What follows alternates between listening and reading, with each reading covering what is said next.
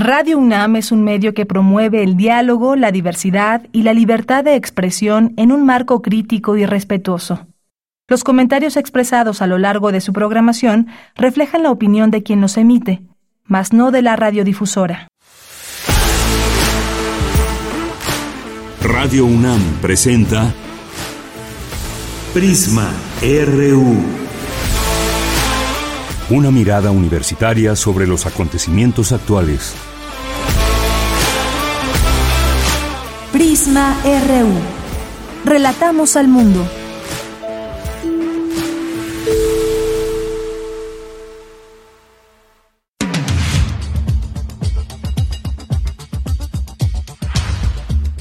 Muy buenas tardes, hoy es miércoles 12 de julio del año 2023. Le invitamos a que sintonice este programa de aquí a las 3 de la tarde donde tendremos mucha información universitaria, nacional, internacional y más. Aquí esto es Prisma RU. Le damos la bienvenida en nombre de todo el equipo, soy de Yanira Morán y comenzamos.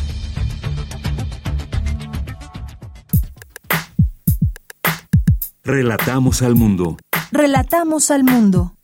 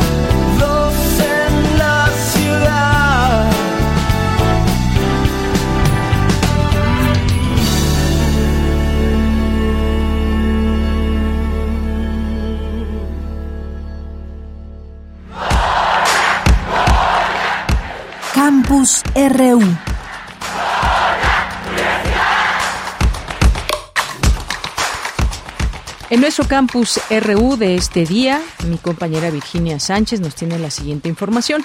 Es necesario aprender a educar, a respetar y convivir con los demás para evitar el bullying. Adelante, Vicky. Hola, ¿qué tal, Deyanira? Muy buenas tardes a ti y al auditorio de Prisma RU. El estudio oficial de la organización no gubernamental internacional Bullying Sin Fronteras para América, Europa, Asia, Oceanía y África, que se realizó de enero de 2021 a febrero de 2022, señala que siguen aumentando los casos de bullying en el planeta, pues 6 de cada 10 niños sufren todos los días algún tipo de acoso y ciberacoso, práctica que causa más de 200.000 fallecimientos cada año por homicidio o inducción al suicidio. En el caso de nuestro país se registra que 7 de cada 10 niños y adolescentes padecen este mal social, con lo que México se coloca como el país con mayor cantidad de sucesos en el orbe, le siguen Estados Unidos y China. Al respecto, la coordinadora del Seminario Universitario Interdisciplinario sobre Violencia Escolar de la UNAM, Nelia Telopeón, precisa que nos encontramos ante un fuerte problema que permea en todos los ámbitos y es urgente erradicarlo. Y para ello es necesario cambiar comportamientos, la forma en que nos relacionamos unos con otros. La experta detalla la importancia de construir sociedades en la convivencia, donde en vez de usar la fuerza para destruir, se use para construir de manera conjunta y respetando las diferencias, las expresiones y fortalezas particulares, que aunque diferentes, se pueden complementar y así construir una sociedad más humana. La también académica de la Escuela Nacional de Trabajo Social de la UNAM señala que el acoso escolar es una forma específica de violencia continua entre iguales y se caracteriza por una relación de dominio y sumisión con un vínculo de orden emocional presente, que se manifiesta de forma persistente, provocando ansiedad en los participantes. Detalla que quienes sufren y o ejercen bullying generalmente han vivido este tipo de relaciones en el ámbito familiar. Son comportamientos aprendidos y por lo general el agresor está rodeado de un grupo que le apoya y lo hace más fuerte en la presencia del acosado. Este fenómeno, reitera, se expresa siempre por la presencia de una persona fuerte y una débil. Y algo que ha enfatizado este tipo de violencia han sido las redes sociodigitales. Incluso se habla de una pandemia de bullying donde el acoso es grande y llena de angustia la vida de la víctima. De tal manera que advierte, es necesario que el acoso escolar se prevenga con la asistencia necesaria de las y los docentes y un equipo de atención multidisciplinario, es decir, que se debe conformar un equipo con profesores, psicólogos y trabajadores sociales capacitados, como lo establece la ley, mientras que las madres y padres de familia y el resto de la sociedad deben dejar de guardar su indignación en lo personal y volverla colectiva. Hasta aquí la información. Muy buenas tardes. Vamos ahora con Cindy Pérez Ramírez. Los perros son animales vertebrados más abundantes en el contexto arqueológico mesoamericano, destaca Raúl Valadez Azúa, titular del Laboratorio de Paleozoología del Instituto de Investigaciones Antropológicas de la UNAM. Adelante, Cindy. Es un gusto saludarte, Yanira, a ti y a todas las personas que están escuchando Prisma RU. Los perros son los animales vertebrados más abundantes en el contexto arqueológico mesoamericano. Los tenemos en todos los lugares, bajo todos los esquemas posibles. Difícilmente se ha podido ver algún esquema utilitario o ritual donde no estén involucrados, sostuvo Raúl Valadez Azúa, titular del Laboratorio de Paleozoología del Instituto de Investigaciones Antropológicas de la UNAM, al iniciar la segunda parte del simposio virtual inter disciplinario, ¿qué pasó después del colapso de Teotihuacán? Sin embargo, pues ciertamente existieron diferencias entre cada región, entre cada época, entre cada cultura.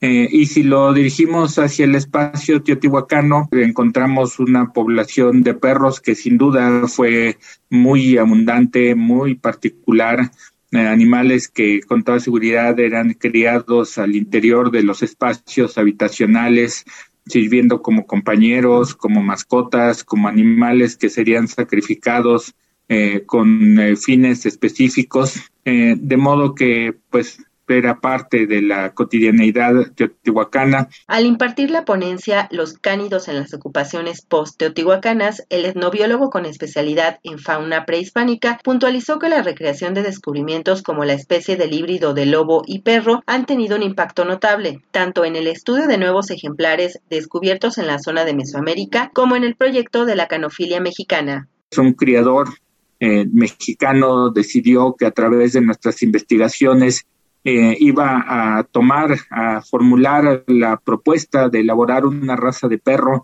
que fuera resultado del hibridismo perros y lobos para darle después un sentido ya más de raza de perro genuinamente mexicana, pero que contenía dentro de su esencia no solo esta parte de lobo y de perro, sino también esta parte cultural y a esta raza de perro que fue desde 2016 reconocida como raza genuina por la Federación Canófila Mexicana pues se le dio el nombre de Calupo. El especialista aseguró que dentro de la ciudad de Teotihuacán, cuyo periodo de vida abarcó del siglo I antes de Cristo al séptimo después de Cristo, los perros ocuparon un espacio urbano con más de 150 mil habitantes, sirviendo como compañeros, mascotas o animales que serían sacrificados. Hasta aquí la información.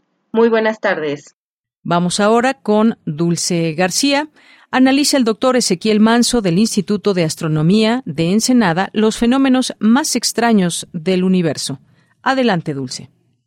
Deyanira, muy buenas tardes a ti al auditorio de Prisma RU. Al hablar de los fenómenos más extraños del universo, el doctor Ezequiel Manso, académico del Instituto de Astronomía de la UNAM en Ensenada, explicó por qué es que las galaxias pueden atraerse entre sí hasta el punto de chocar. Asimismo, describió qué es lo que pasa cuando éstas chocan. Y cuando chocan, pues ustedes pueden imaginarse a lo mejor un evento súper cataclísmico que casi termine con el universo, pero en realidad no es así. La probabilidad de que incluso choquen dos estrellas de cada una de estas galaxias que chocan, pues no, no es muy alta, ¿no? Es muy poco probable. ¿Y qué pasa cuando colisionan? Pues cuando colisionan, lo que va a ocurrir es que se va a formar una galaxia más grande. Y si estas galaxias contenían en su centro un agujero negro, pues entonces el agujero o inicialmente va a tener la nueva galaxia dos agujeros negros supermasivos o un agujero negro que, que se formó de la unión de los dos principales. El doctor Ezequiel Manso continuó explicando que cuando las estrellas de dos galaxias se juntan, también se combina el gas de cada una de las galaxias, de tal manera que se condensa y se forman nuevas estrellas. Añadió que uno de los fenómenos más extraños del universo son los agujeros negros, pues aunque se hable mucho de ellos, lo cierto es que se sabe poco al respecto. Sobre todo porque alrededor de ellos hay una región que está construida de manera natural para que no podamos acceder a ella, al menos con la tecnología y conocimientos que se tienen en la actualidad. Entonces ya desde ahí, un objeto que la misma naturaleza crea casi para que no pueda ser estudiado, eh, pues es muy interesante.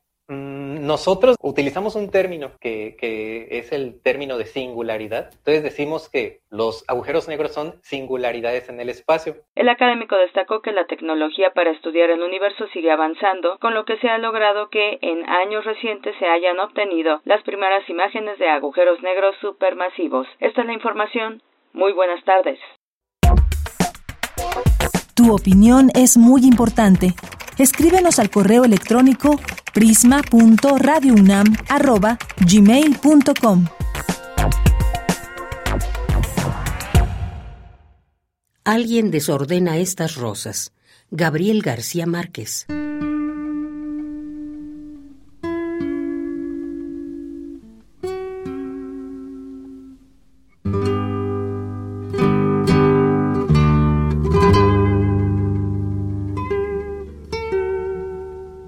Es domingo y ha dejado de llover, pienso llevar un ramo de rosas a mi tumba. Rosas rojas y blancas de las que ella cultiva para hacer altares y coronas.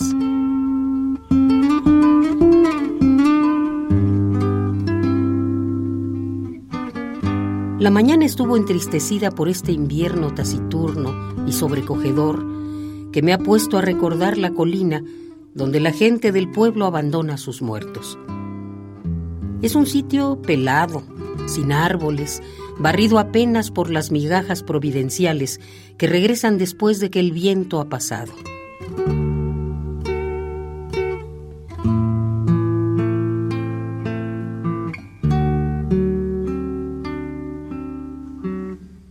Ahora que dejó de llover, y que el sol de mediodía debe haber endurecido el jabón de la cuesta, podría llegar hasta el tumulto en cuyo fondo reposa mi cuerpo de niño, ahora confundido, desmenuzado, entre caracoles y raíces.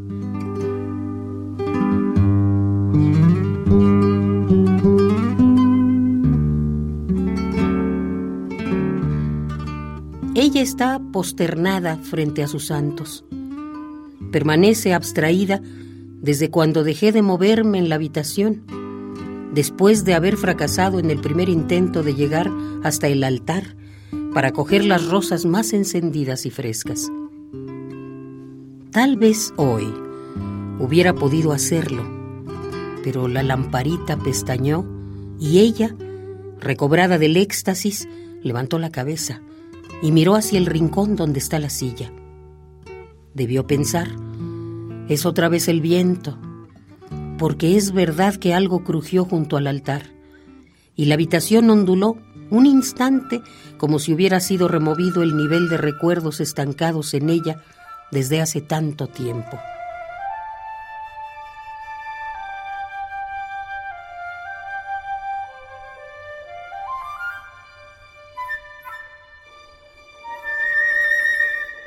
Entonces comprendí que debía aguardar una nueva ocasión para coger las rosas, porque ella continuaba despierta, mirando la silla, y habría podido sentir junto a su rostro el rumor de mis manos. Ahora debo esperar a que ella abandone la habitación dentro de un momento y vaya a la pieza vecina a dormir la siesta medida e invariable del domingo.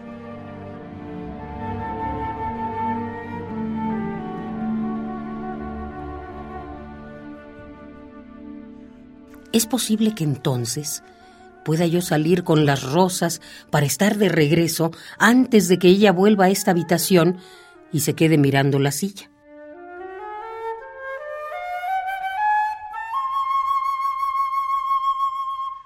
El domingo pasado fue más difícil. Tuve que esperar casi dos horas a que ella cayera en el éxtasis.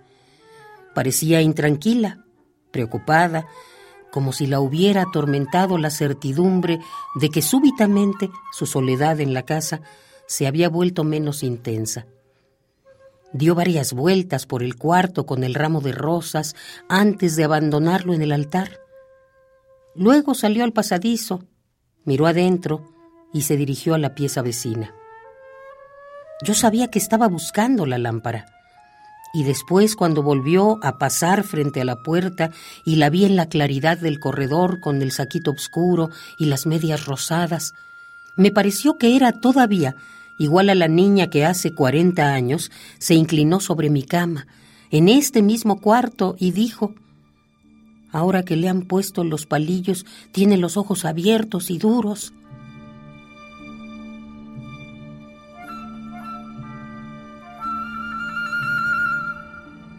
Era igual, como si no hubiera transcurrido el tiempo desde aquella remota tarde de agosto en que las mujeres la trajeron al cuarto y le mostraron el cadáver y le dijeron, llora, era como hermano tuyo.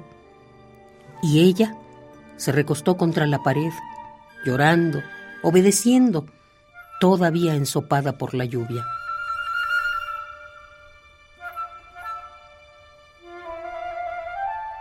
Desde hace tres o cuatro domingos estoy tratando de llegar hasta las rosas, pero ella ha permanecido vigilante frente al altar, vigilando las rosas con una sobresaltada diligencia que no le había conocido en los veinte años que lleva de vivir en esta casa.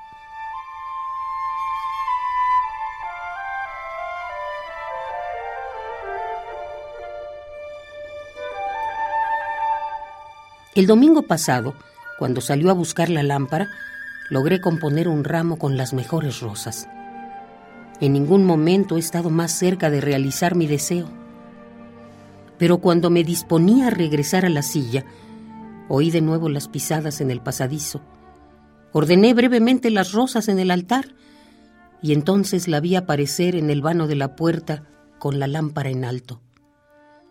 Tenía puesto el saquito oscuro y las medias rosadas, pero había en su rostro algo como la fosforescencia de una revelación.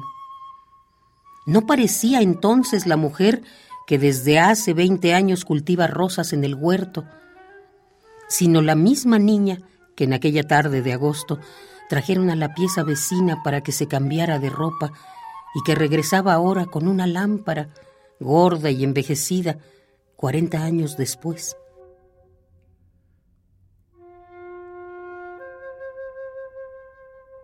Mis zapatos tienen todavía la dura costra de barro que se les formó aquella tarde, a pesar de que permanecieron secándose durante veinte años junto al fogón apagado. Un día fui a buscarlos.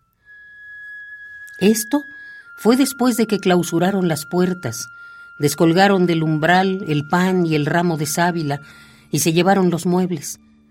Todos los muebles, menos la silla del rincón, que me ha servido para estar durante todo este tiempo.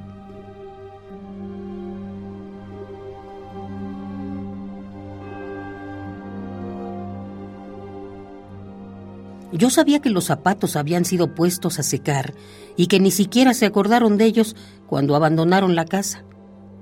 Por eso fui a buscarlos. Ella volvió muchos años después. Había transcurrido tanto tiempo que el olor a almizcle del cuarto se había confundido con el olor del polvo, con el seco y minúsculo tufo de los insectos.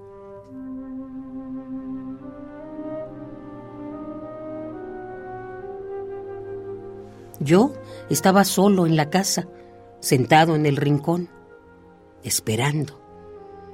Y había aprendido a distinguir el rumor de la madera en descomposición, el aleteo del aire volviéndose viejo en las alcobas cerradas.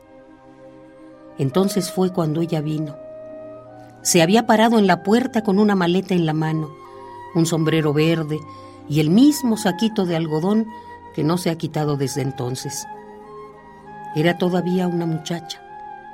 No había empezado a engordar, ni los tobillos le abultaban bajo las medias como ahora. Yo estaba cubierto de polvo y telaraña cuando ella abrió la puerta y en alguna parte de la habitación guardó silencio el grillo que había estado cantando durante veinte años.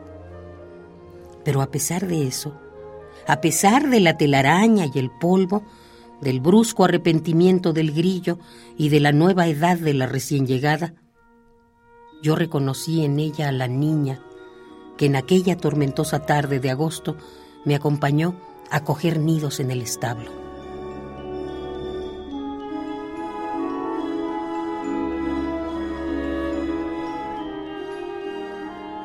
Así como estaba, parada en la puerta con la maleta en la mano y el sombrero verde, Parecía como si de pronto fuera a ponerse a gritar, a decir lo mismo que dijo cuando me encontraron boca arriba entre la hierba del establo, todavía aferrado al travesaño de la escalera rota.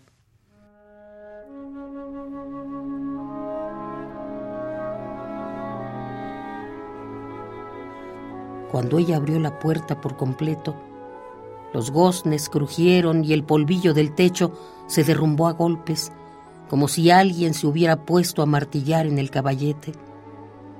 Entonces ella vaciló en el marco de la claridad, introduciendo después medio cuerpo en la habitación, y dijo con la voz de quien está llamando a una persona dormida, Niño, niño. Y yo permanecí quieto en la silla, rígido, con los pies estirados.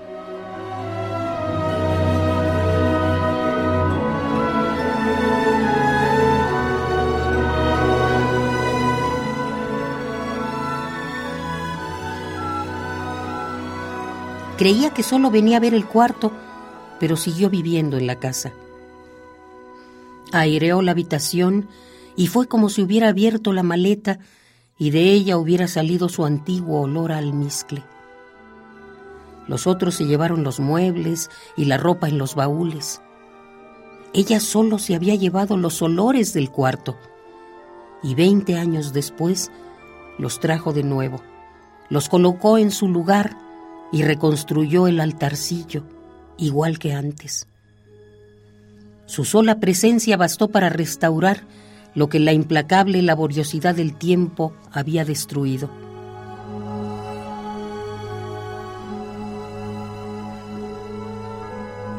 Desde entonces come y duerme en la pieza de al lado, pero se pasa los días en esta, conversando en silencio con los santos. Durante la tarde se sienta en el mecedor, junto a la puerta, y surce la ropa mientras atiende a quienes vienen a comprarle flores. Ella se mece siempre mientras surce la ropa Y cuando viene alguien por un ramo de rosas, guarda la moneda en la esquina del pañuelo que se anuda a la cintura y dice invariablemente, coge las de la derecha, que las de la izquierda son para los santos.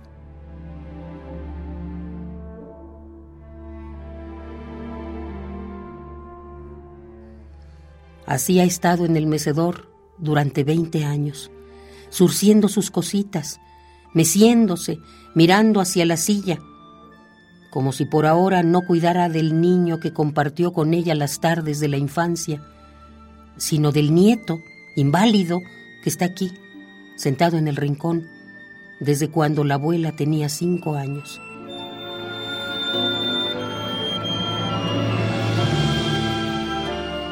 Es posible que ahora, cuando vuelva a bajar la cabeza, pueda acercarme a las rosas.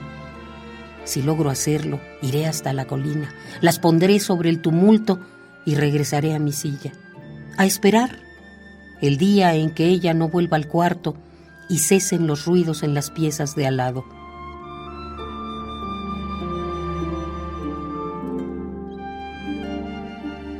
Este día habrá una transformación en todo esto porque yo tendré que salir otra vez de la casa para avisarle a alguien que la mujer de las rosas, la que vive sola en la casa arruinada, está necesitando cuatro hombres que la conduzcan a la colina.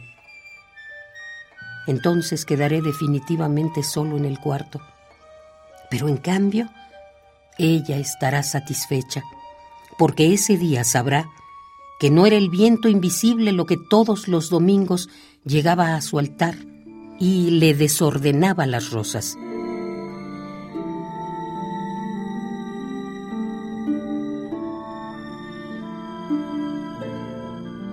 Alguien desordena estas rosas. Gabriel García Márquez.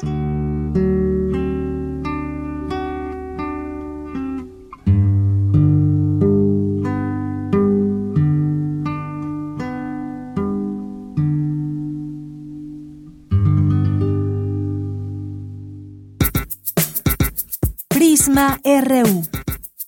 Relatamos al mundo. Pues vamos ahora a esta entrevista con Miguel Tapia. Miguel Tapia, quien es, escritor, que estudió ingeniería en la Universidad Autónoma de Sinaloa, antes de mudarse aquí a la Ciudad de México, donde ejerció como músico y periodista. Y hoy nos acompaña porque tenemos un libro del cual hablar y recomendarles a ustedes, público, del famoso y nunca igualado corrido del Quicón Uriate de Miguel Tapia. Miguel, muy buenas tardes, bienvenido. Buenas tardes, muchas gracias por la invitación. Gracias, gracias a usted por estar aquí en este espacio y comenzaré así esta entrevista por allá del rumbo de la Noria, en un rincón que nadie recuerda porque a nadie le conviene acordarse, en el imaginario pueblo de Cuescamula, vive Enrique Uriate, mejor conocido como El Quicón, un importante serrano aficionado a la música de los alegres, los cadetes y los relámpagos, admirador de los míticos personajes que protagonizan sus corridos favoritos. Pues esto nos da para irnos adentrando a este libro, pero quién mejor que usted, Miguel Tapia, que nos cuente un poco sobre lo que de lo que va esta historia de Kikon Uriate. Eh, bueno, mira, como sugiere la, contraportada eh, del libro, eh, es la historia de un serrano, un sinaloense de la sierra, muy aficionado a los corridos, que bueno, de tanto escuchar corridos y de tanto aprenderse letras de corridos, eh, un día termina eh, confundiendo la ficción con la realidad y eh, pues creer que en realidad él vive dentro de una especie de corrido en donde él es el, héroe de algún corrido, ¿no? y se va a buscar aventuras, sale de su casa y corre, recorre la sierra esperando que otros, los compositores populares le compongan corridos a sus, a sus aventuras. Y esto, bueno, como seguramente les sonará a ustedes, es una especie de, de préstamo que hice a la idea eh, de, Cervantes cuando el Quijote, ¿no? es, una especie de transposición de la, de, digamos, del formato narrativo del Quijote, pero a otra época y a otro contexto instalado en la Sierra Sinaloense. Efectivamente, que tiene todas estas singularidades en cuanto también al uso del lenguaje y esta historia que además, bueno, un día se marcha de casa para recorrer el mundo y justamente pues todo esto, eh, ¿qué, hay, qué hay en este camino, cómo eh, se va inspirando y sobre todo este tema que nos, que nos imbuye del corrido que le permita acceder al Olimpo de sus ídolos. Y bueno, por ahí se va esta, esta historia de este personaje que va en estas aventuras a través de la Sierra de Sinaloa y qué se va encontrando en el camino. ¿Qué podemos destacar de esta historia, Miguel? Eh, bueno, mira, para empezar son eh, pues muchas aventuras eh, con diferentes tipos de personajes en la sierra, después él baja al valle, llega hasta la costa, pues recorre como los diferentes ámbitos del, del estado de Sinaloa, las diferentes personalidades de, de estas diferentes zonas, eh, y se encuentra con gente eh, que como al Quijote original pues lo toma por loco, ¿no? Porque, este señor pues actúa como si él fuera un personaje de corrido y como si tuviera que estar probando siempre lo, lo que los personajes de, de corridos prueban.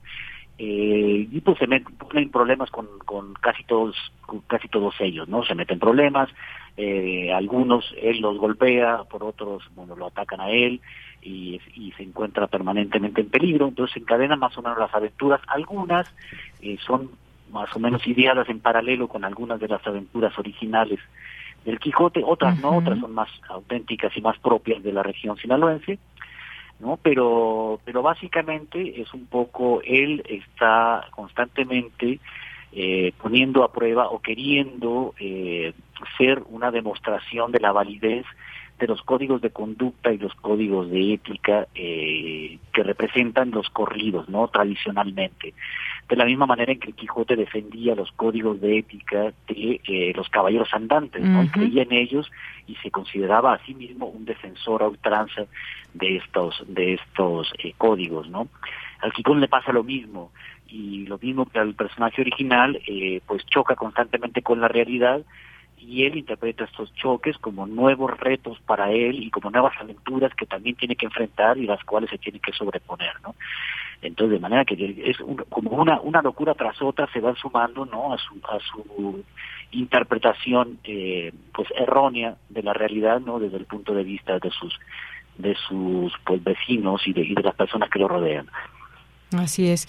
Bien, pues sí, aquí efectivamente los, los corridos. Y bueno, esta, esta novela que podemos eh, descubrir todas estas aventuras de Kikón Uriate y que hay en ella, en ellas eh, humor, eh, ironía, también un lenguaje que incluye localismos norteños del español antiguo, dichos y algunas otras cosas como expresiones populares modernas. ¿Cómo, cómo fue esto? Me imagino, pues bueno, muy conocedor pues de este de este tipo de lenguaje y esta forma de ir expresando en el libro?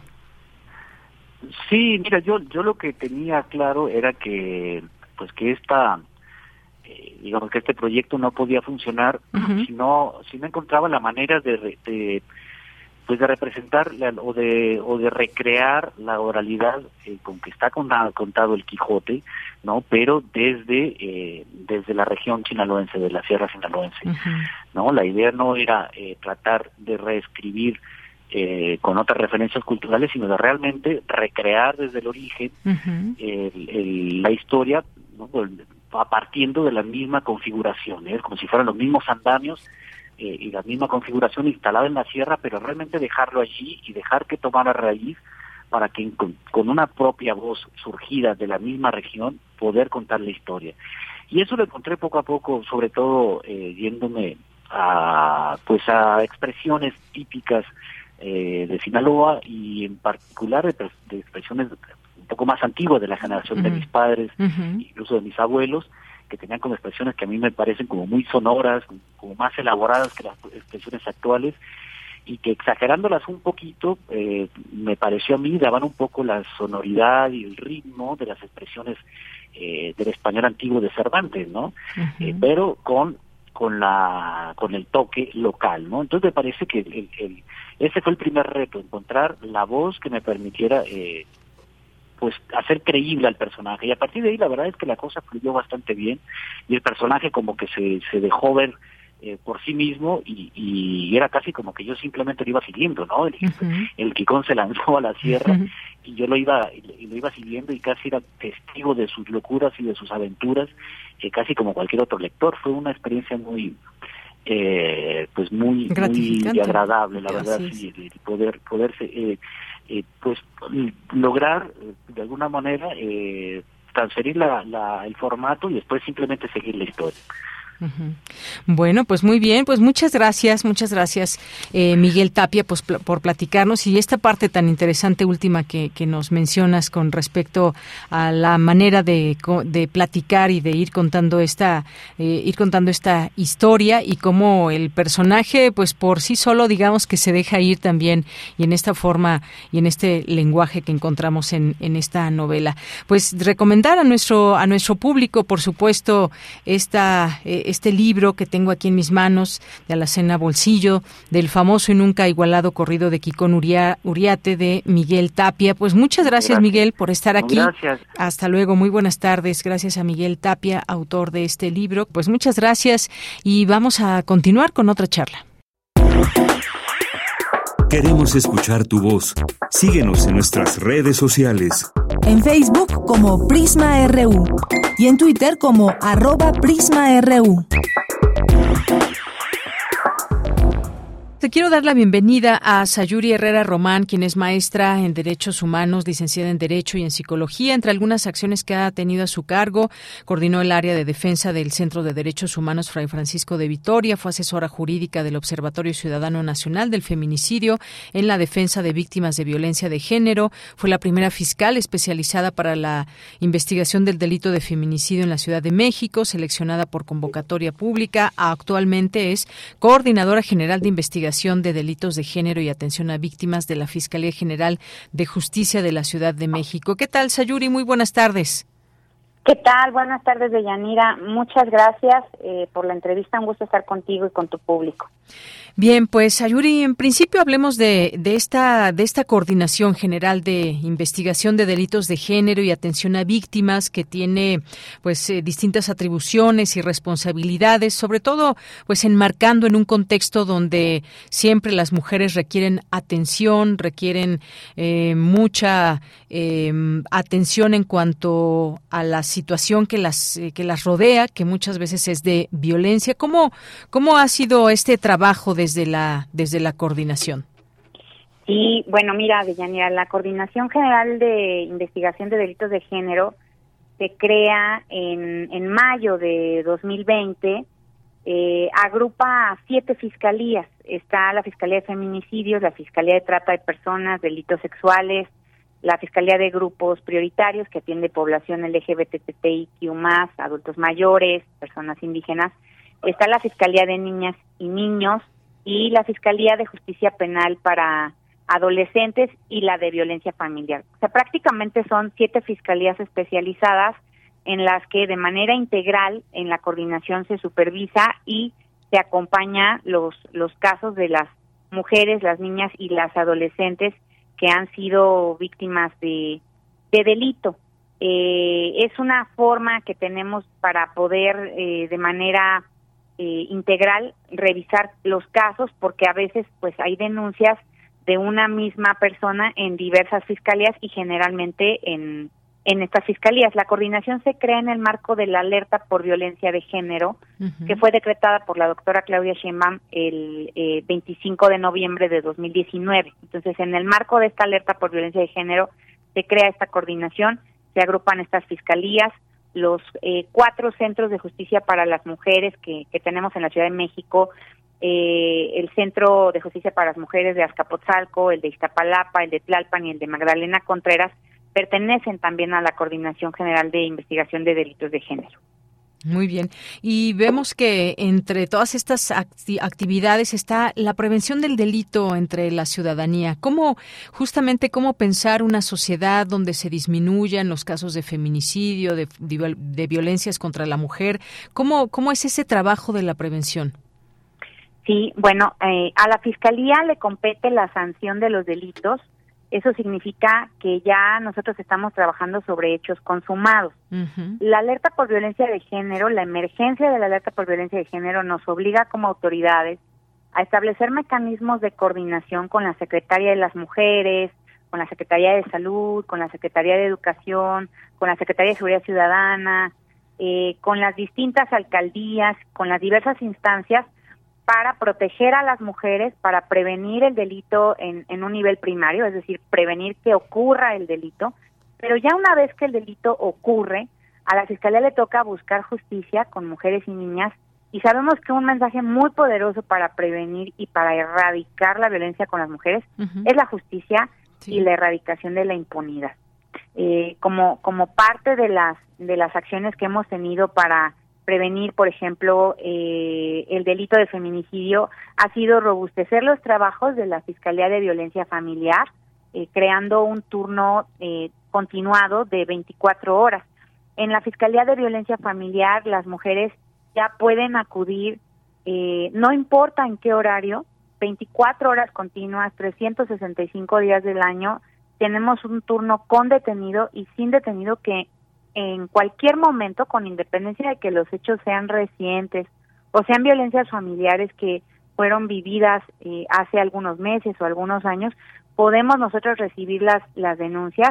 Es en Gabriel Hernández número 56, eh, eh, popularmente conocido como el edificio del, del búnker, que está a dos calles de Metro Valderas, donde se ubica en, en una de las esquinas de, de esta calle de Gabriel Hernández con Doctor La Vista.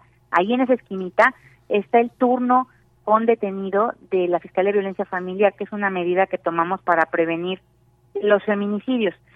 Eh, la violencia feminicida eh, tiene, hay un ciclo que, implica la violencia feminicida, que implica la violencia psicológica, la violencia física, hay factores detonantes que es el consumo de alcohol, el consumo de drogas, hay días en los que se presentan más eh, violencias familiares y eh, este tipo de, delitos que frecuentemente son los fines de semana, que es cuando pues más convivencia hay en las familias, porque quiero decirles que eh, más de, del 60% de los delitos que tenemos nosotros de feminicidio son cometidos en la familia por las personas que tienen un vínculo de pareja con las mujeres y es en los hogares. Entonces, para nosotros es muy importante prevenir la violencia familiar, pero también atender eh, los delitos sexuales. Y recientemente, pues también hicimos eh, algunas eh, reformas, reestructuraciones a la Fiscalía de Investigación de Delitos Sexuales para que también de manera prioritaria atienda a distintas poblaciones dentro de las mujeres, las niñas, las adolescentes, pues también hay algunas que están en situación de mayor vulnerabilidad o que requieren un enfoque diferenciado para la investigación y por eso también trabajamos en el rediseño de la Fiscalía de Delitos Sexuales. Muy bien. Y bueno, también me gustaría preguntarle cómo se ha avanzado en todo ese tema. Muchas veces queda esa idea, a ver qué pasa cuando pues hemos visto distintas manifestaciones, cómo es la atención desde las áreas donde corresponde dar seguimiento a las víctimas, la reparación del daño y demás. Y hay todo un trabajo que se hace desde adentro que quizás a veces no no no se nota mucho, pero ahí están están trabajando. ¿Cómo se ha avanzado, por ejemplo, en la instrucción a fiscales, al personal ministerial adscrito? Cuéntenos, Sayuri. Claro. Eh, nosotros hemos capacitado a nuestro personal ministerial, pericial y policial para transversalizar la perspectiva de género, para dar un trato cálido, digno, para erradicar los estereotipos de género y la discriminación por razones de género. Recordemos que los delitos cometidos en agravio de mujeres y niñas parten de la discriminación por razones de género. Esa es la fuente eh, dentro de otras también que, existen de violencias estructurales, pero es una de las fuentes más importantes que generan estos eh, delitos. Cuando para la sociedad, para las mujeres, sea una realidad la igualdad de género, tengamos pleno acceso a nuestros derechos, la educación, la salud, la alimentación, entonces estaremos logrando la plena igualdad y erradicando estos delitos que hacen parte de una cadena de discriminación hacia las mujeres. Entonces, respecto de todos esos temas hemos capacitado a nuestro personal ministerial, pericial y policial. Por eso insistimos mucho en que confíen en la Fiscalía General de Justicia, en que confíen en que vamos a dar crédito de su palabra, en que las vamos a acompañar, en que las vamos a proteger y que acudan a denunciar, que acudan con nosotras para que nos permitan acompañarlas y nos permitan apoyarles para salir de los ciclos de violencia en los que se encuentran. Nosotras sabemos que las mujeres y las niñas no son responsables ni culpables en ningún momento de la violencia que están viviendo. Y que si bien a veces esa violencia se tolera es porque hay una necesidad de cubrir con redes de apoyo eh, psicológicas, sociales, esas eh, necesidades para que las mujeres puedan también tener herramientas para eh, salir de esos de esos ciclos de violencia y que eso es una responsabilidad social y del Estado también, que, en ningún momento son las mujeres y las niñas responsables de la violencia que viven y ese es el criterio con el que el Ministerio Público debe partir, más allá de preguntar por qué estás denunciando hasta ahorita o si los hechos son ciertos o no son ciertos y poner en cuestión, no, tenemos que partir de dar crédito de la palabra de las víctimas y tenemos que partir de que el momento en el que denuncian es cuando ellas se sintieron listas para denunciar. y no vamos a cuestionar por qué están denunciando en cierto tiempo, sino a recibirlas y a investigar. Eh, creamos recientemente, de Yanira, la unidad de investigación de delitos sexuales en agravio de... Justo iba para allá, doctora Sayuri, pero usted amplíenos esta información, esta nueva unidad de investigación de delitos sexuales para apoyar a alumnos de bachillerato y licenciatura. ¿De qué se trata? Justo, es eh, una unidad de investigación que pertenece a la Fiscalía de Delitos Sexuales. Esta unidad de investigación especializada para estudiantes de educación media superior y superior tiene su sede en eh, en la calle de Enrique Pestalozzi, número 1115, y eh, está dentro de lo que se conoce como el Centro de Terapia de Apoyo a Víctimas de Delitos Sexuales. En la Ciudad de México contamos con un centro especializado para la atención terapéutica a víctimas de delitos sexuales y les atiende con y sin denuncia. Tienen derecho allí a tomar terapias individuales o grupales y en este centro de terapia de apoyo a víctimas de delitos sexuales se encuentra esta unidad de investigación que está eh, laborando en un horario de 9 de la mañana a 7 de la noche, de lunes a viernes. En los horarios que están fuera de este margen, eh, que sean muy de madrugada o muy en la noche o los fines de semana, pueden acudir a la calle de Gabriel Hernández número 56 directo a la sede central de la Fiscalía de Investigación de Delitos Sexuales para presentar su denuncia. Pero lo que es de lunes a viernes de 9 a 7 está esta unidad de investigación. eh, allí contamos con eh, personal femenino, con mujeres que están atendiendo Ministerio Público, oficial secretaria, eh, médica, psicóloga, y el procedimiento implica eh, recabar una entrevista a la, a la persona que acude, a la estudiante, eh, en, con Ministerio Público y con eh, Policía de Investigación. Y en esa entrevista eh, dura más o menos una hora y media, dos horas. Después de esa entrevista pasan al médico eh, con una doctora que si se trata de eh, una situación que eh, implicó una violación, se hace un estudio ginecológico y proctológico, se les dota también de eh, medicamentos antirretrovirales para prevenir infecciones de transmisión sexual con una dotación para tres días y se les proporciona también una pastilla de anticoncepción de emergencia. También se les da el oficio para que puedan tener la terapia de apoyo psicológica y se les canaliza también a la clínica Condesa donde pueden recibir eh, medicamentos antirretrovirales por cuatro días más, porque cuando hay una situación, una agresión por violación, se debe tener esta, eh, este medicamento en dosis que abarcan siete días. En la fiscalía les damos para los primeros tres días y para los siguientes cuatro días se los dan en clínica Condesa.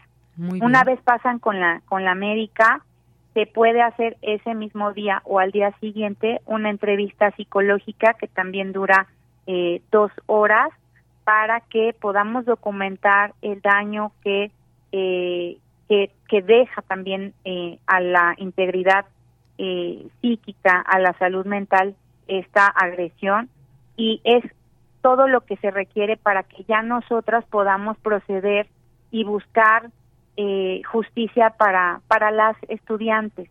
También podemos dictar en esta unidad medidas de protección como la prohibición de comunicarse hacia el agresor, la prohibición de acercarse, pero principalmente buscar que las personas sean eh, imputadas por los delitos que están eh, cometiendo y vinculadas a, a proceso.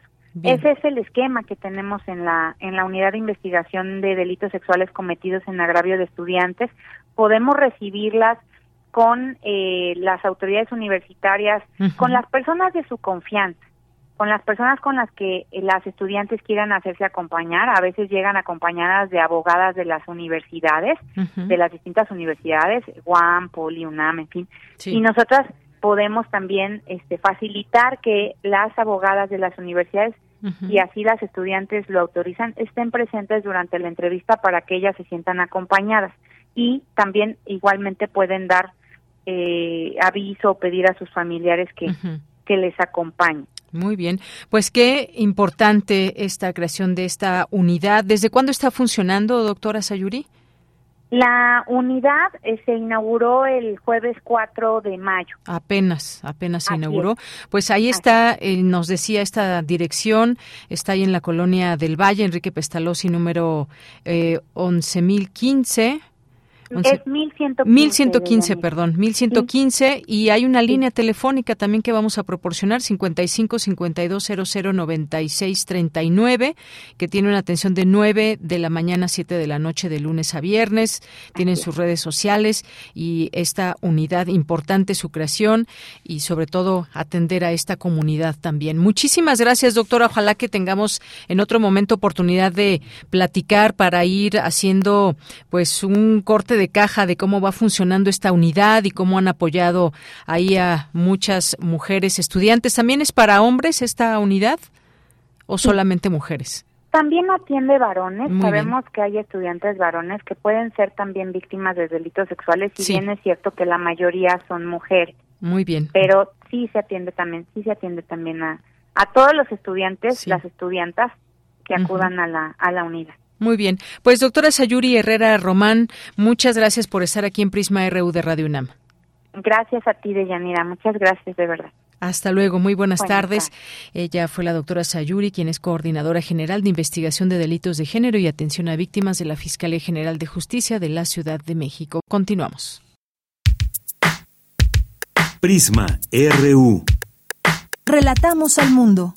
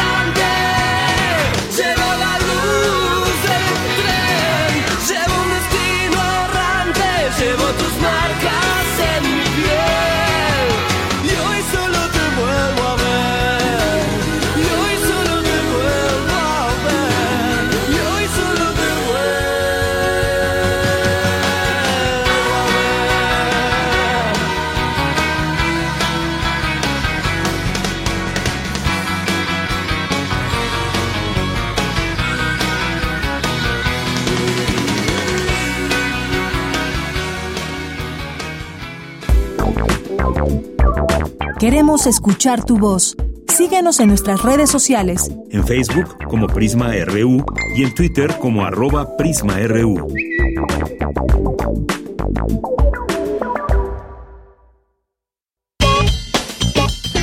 Porque tu opinión es importante, escríbenos al correo electrónico prisma.radiounam@gmail.com.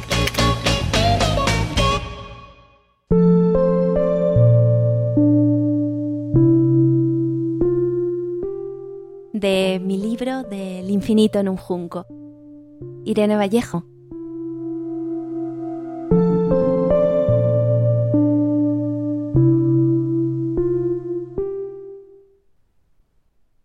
Somos los únicos animales que fabulan, que ahuyentan la oscuridad con cuentos, que gracias a los relatos aprenden a convivir con el caos, que avivan los rescoldos de las hogueras con el aire de sus palabras, que recorren largas distancias para llevar sus historias a los extraños.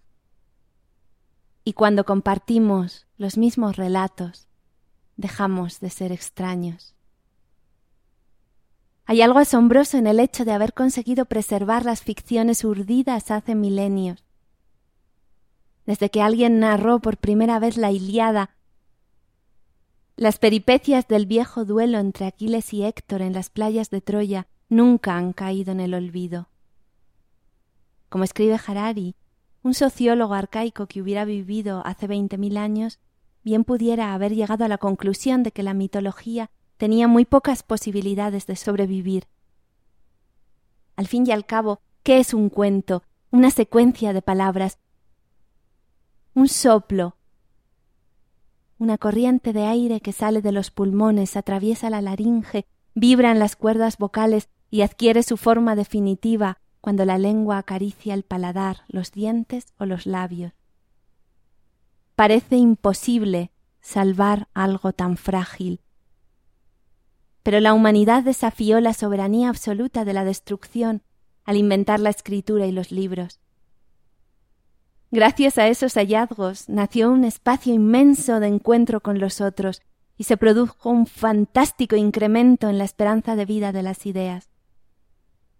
De alguna forma, misteriosa y espontánea, el amor por los libros forjó una cadena invisible de gente, hombres y mujeres, que sin conocerse han salvado el tesoro de los mejores relatos, sueños y pensamientos a lo largo del tiempo. Esta es la historia de una novela coral aún por escribir, el relato de una fabulosa aventura colectiva la pasión callada de tantos seres humanos unidos por esta misteriosa lealtad. Narradoras orales, inventores, escribas, iluminadores, bibliotecarias, traductores, libreras, vendedores ambulantes, maestras, sabios, espías, rebeldes, viajeros, monjas, esclavos, aventureras, impresores, lectores en sus clubs, en sus casas, en cumbres de montaña, junto al mar que ruge en las capitales donde la energía se concentra y en los enclaves apartados donde el saber se refugia en tiempos de caos. Gente común, cuyos nombres en muchos casos no registra la historia. Los olvidados, las anónimas. Personas que lucharon por nosotros, por los rostros nebulosos del futuro.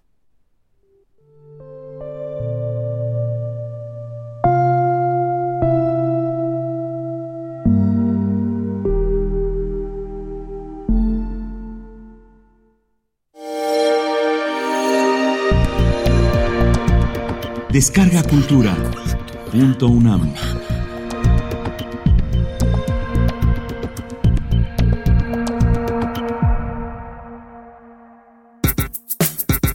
Prisma RU.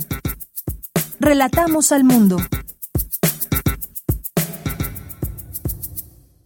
Vamos ahora a la información con mi compañera Cristina Godínez. En el Colegio de la Frontera Norte presentaron el libro Los historiadores, una comunidad del saber, 1903-1955, de Jesús Iván Mora Muro. Adelante, Cristina. Hola, ¿qué tal, Deyanira? Un saludo para ti y para el auditorio de Prisma RU.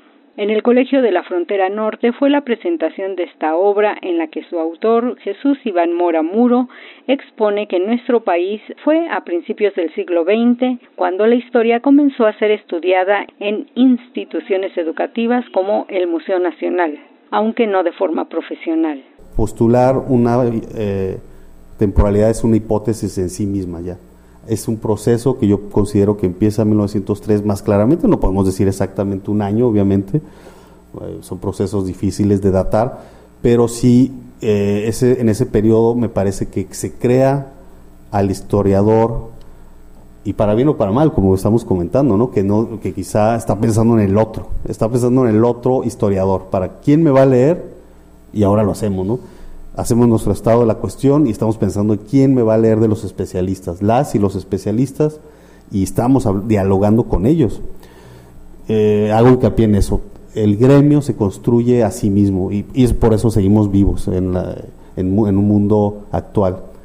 Al comentar el libro, Araceli Almaraz del Colegio de la Frontera Norte consideró que es un gran acierto el dividir los fenómenos de la institucionalización y la profesionalización de la historia. Considerando que el primero refiere a las bases de organización de las asociaciones y agrupaciones que encaminaron la práctica de esta disciplina, como bien podrán ustedes eh, encontrar en las páginas de este libro. Sin embargo, agregaría también que em, como parte de la institucionalización a través de eh, los momentos que se señalan en el campo de la historia, eh, se encuentra la enseñanza, pero no la enseñanza eh, a nivel de licenciatura, sino la enseñanza desde la educación primaria, sobre todo con motivo de nuestra independencia de España. Deyanira, el libro Los Historiadores, una comunidad del saber, México, 1903-1955, de Jesús Iván Mora Muro, es una publicación de El Colegio de la Frontera Norte y El Colegio de Michoacán. Este es mi reporte. Buenas tardes. Vamos a la sección de sustenta. Afirma investigadora universitaria que los transgénicos afectan el ambiente ecológico de la diversidad genética de los cultivos. En esta primera entrega de sustenta, Daniel Olivares nos habla de los alimentos modificados genéticamente.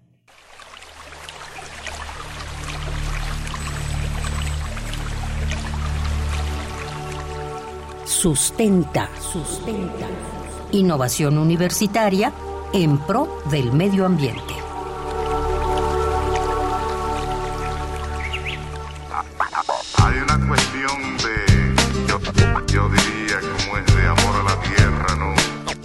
Excelente tarde al auditorio de Prisma RU. Soy Daniel Olivares Aranda y me da mucho gusto que me acompañen en esta nueva entrega de Sustenta. Hoy hablaremos acerca de un tema que ha preocupado a diversos sectores de la sociedad, los transgénicos. Y es que algunos consideran benéfico el uso de biotecnología moderna en el mejoramiento transgénico de los cultivos. Sin embargo, diversos sectores de la sociedad han señalado que son más los efectos negativos de esta práctica que los positivos.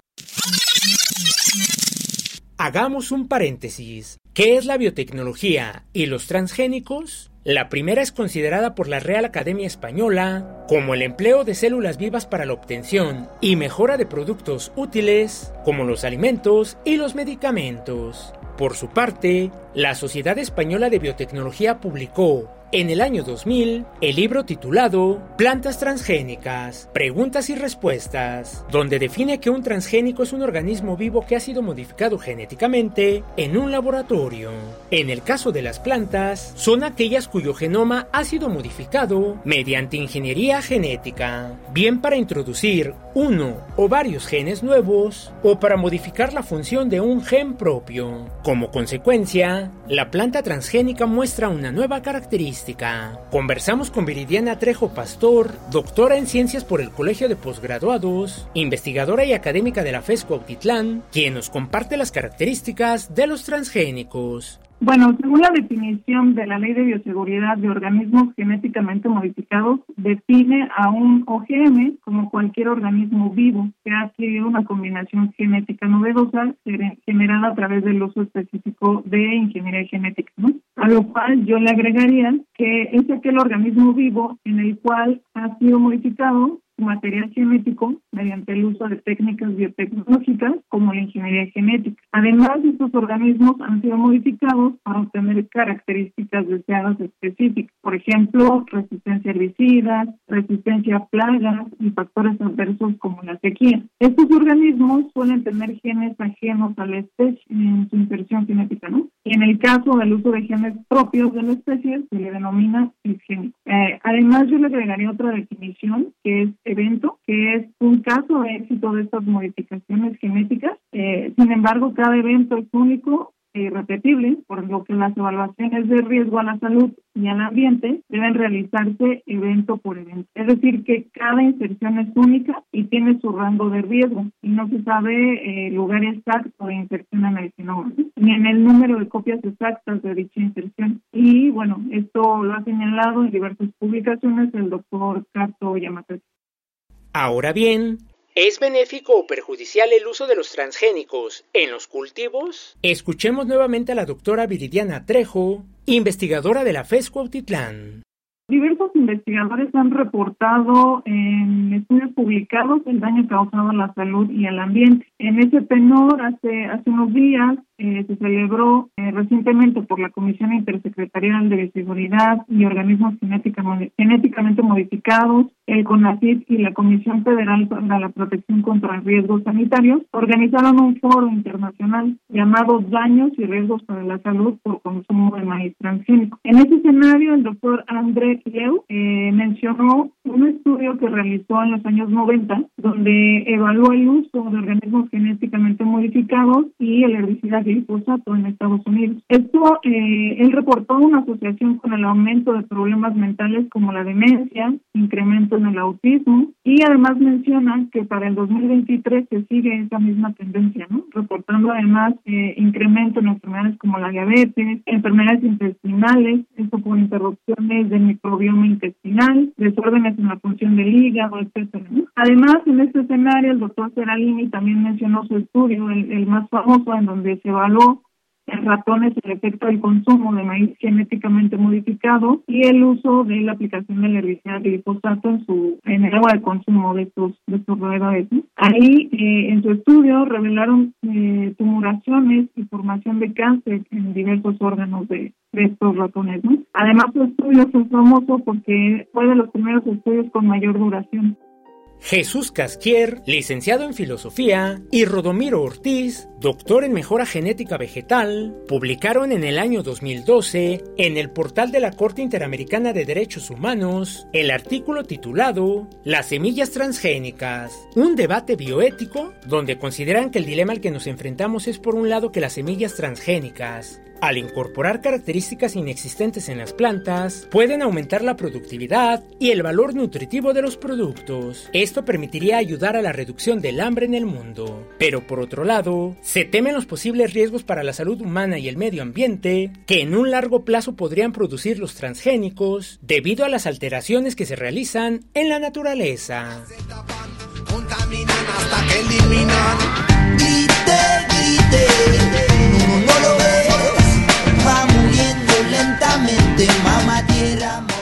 En la próxima entrega de Sustenta, conoceremos la investigación desarrollada por un equipo de trabajo de la FESCO Autitlán, encabezado por la doctora Viridiana Trejo Pastor, quienes analizaron maíz comercial para revelar la presencia de transgénicos en cultivos de la Sierra Norte de Oaxaca.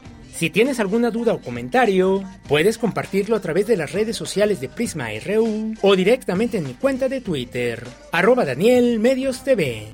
Para Radio UNAM, Daniel Olivares Aranda. Hay una cuestión de, yo, yo diría, como es de amor a la tierra. Tierra, tierra, tierra. Prisma RU. Relatamos al mundo.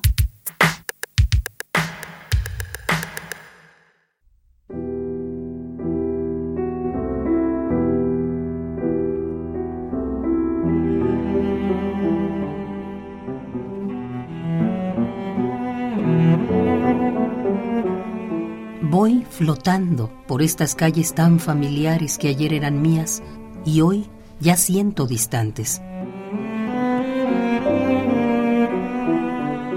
Las recorro sin pies, Mi corazón las anda, las veo sin ojos. Mi corazón se despide.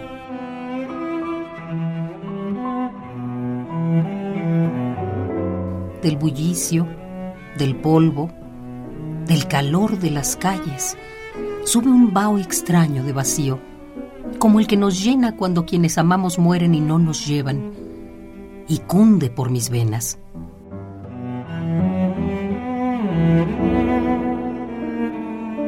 Nadie marcha. Yo soy la que parte. Empaqué, limpié, saldé mis deudas.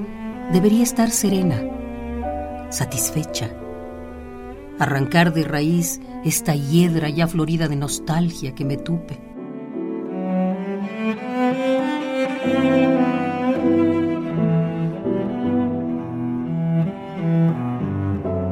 En mi estela de partidas no hay melancolía. La ilusión iba conmigo.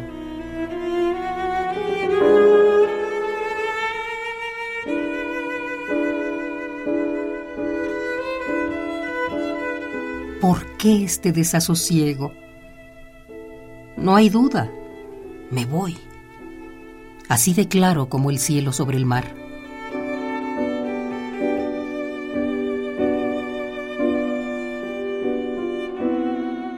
parto cargada de cosas. Y sin embargo, sé que a donde voy, futuro sin raíz, arribaré desnuda, con solo este vacío. ¿Será por lo que dejo?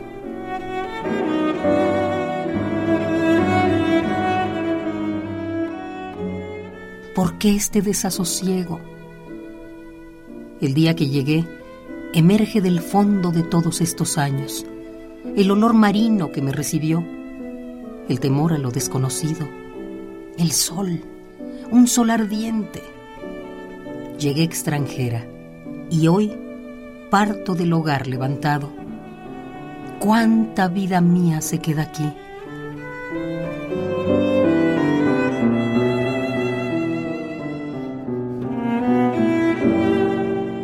¿Por qué este desasosiego? es por lo que dejo.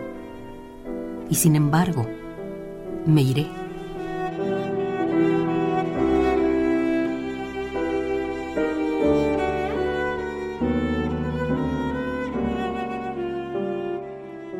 Aquí se quedan días de luto y de alegría, regados en la tierra, en la hierba verde, aferrados a las piedras que no me puedo llevar, que irremediablemente quedarán aquí y mi alma salta, angustiada, sintiendo que se le escapa la vida como a los peces atrapados en la atarraya del pescador.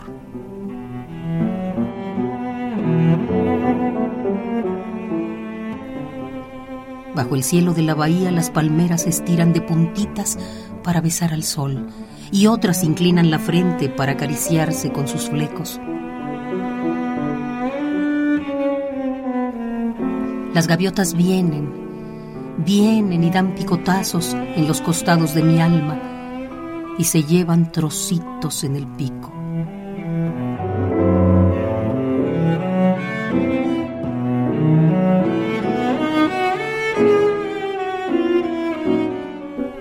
Me voy. Aquí se queda lo que sucedió.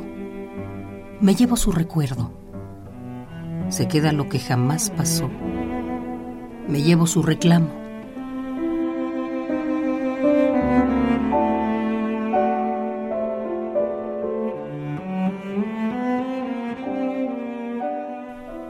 Quedan.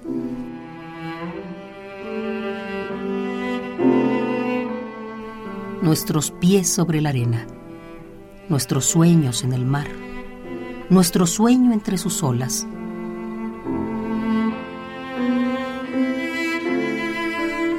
Quedan mi llanto en el rocío de la mañana, el sudor de la lucha diaria secado al sol.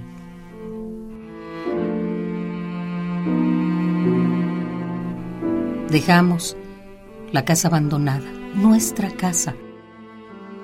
En el jardín florecido la risa de mi niña. En el abierto balcón su despertar juvenil.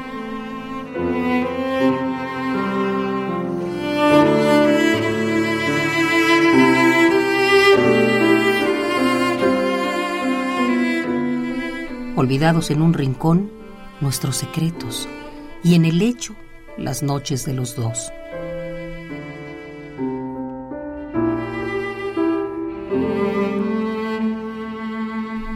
Me voy.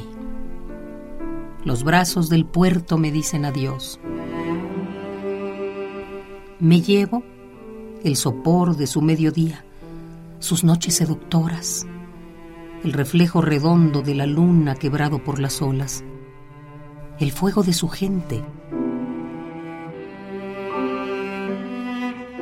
Me llevo el ritmo de la chilena, el grito de las aves, la sombra del amante, el tajo de sus montañas, las flores blancas de su entraña.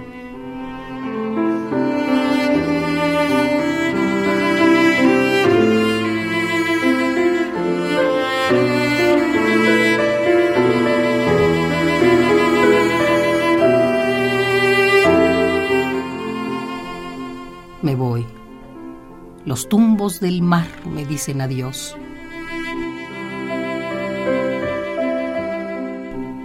Me voy. Tal vez no me iré. Alguien comerá el fruto del árbol que planté y yo estaré aquí. Alguna niña ayer que vi crecer recordará mis historias y yo estaré aquí.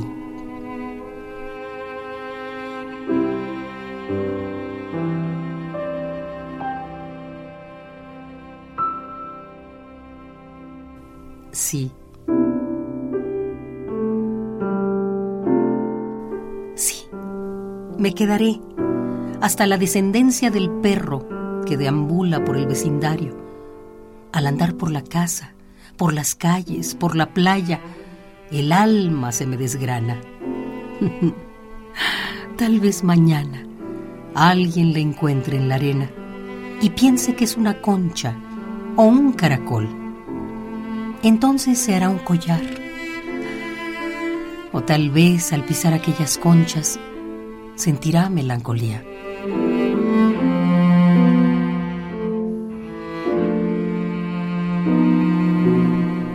Y cuando yo vuelva, ni la melancolía ni el collar serán ya míos. Vendré algunas veces, pero ya no será lo mismo. Solo estaré de paso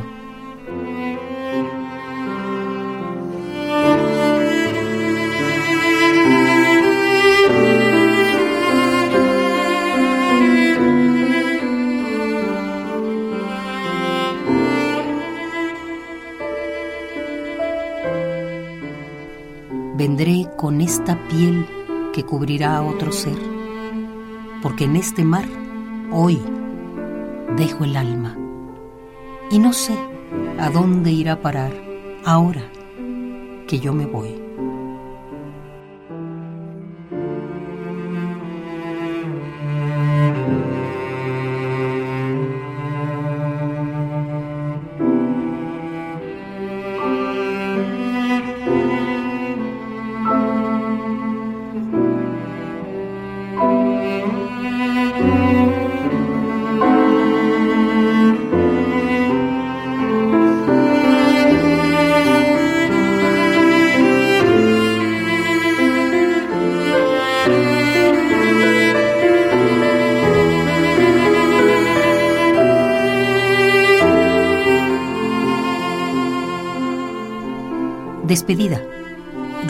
Arenas Agis.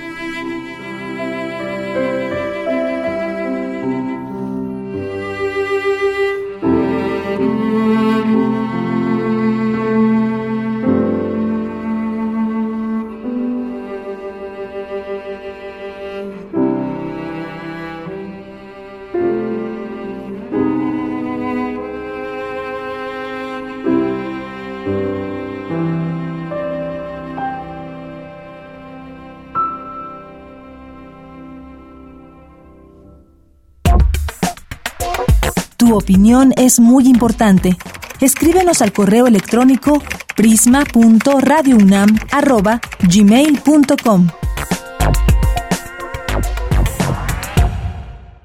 Bien, continuamos y ya tengo en la línea telefónica a Bobadilla, quien es originario de Culiacán, Sinaloa.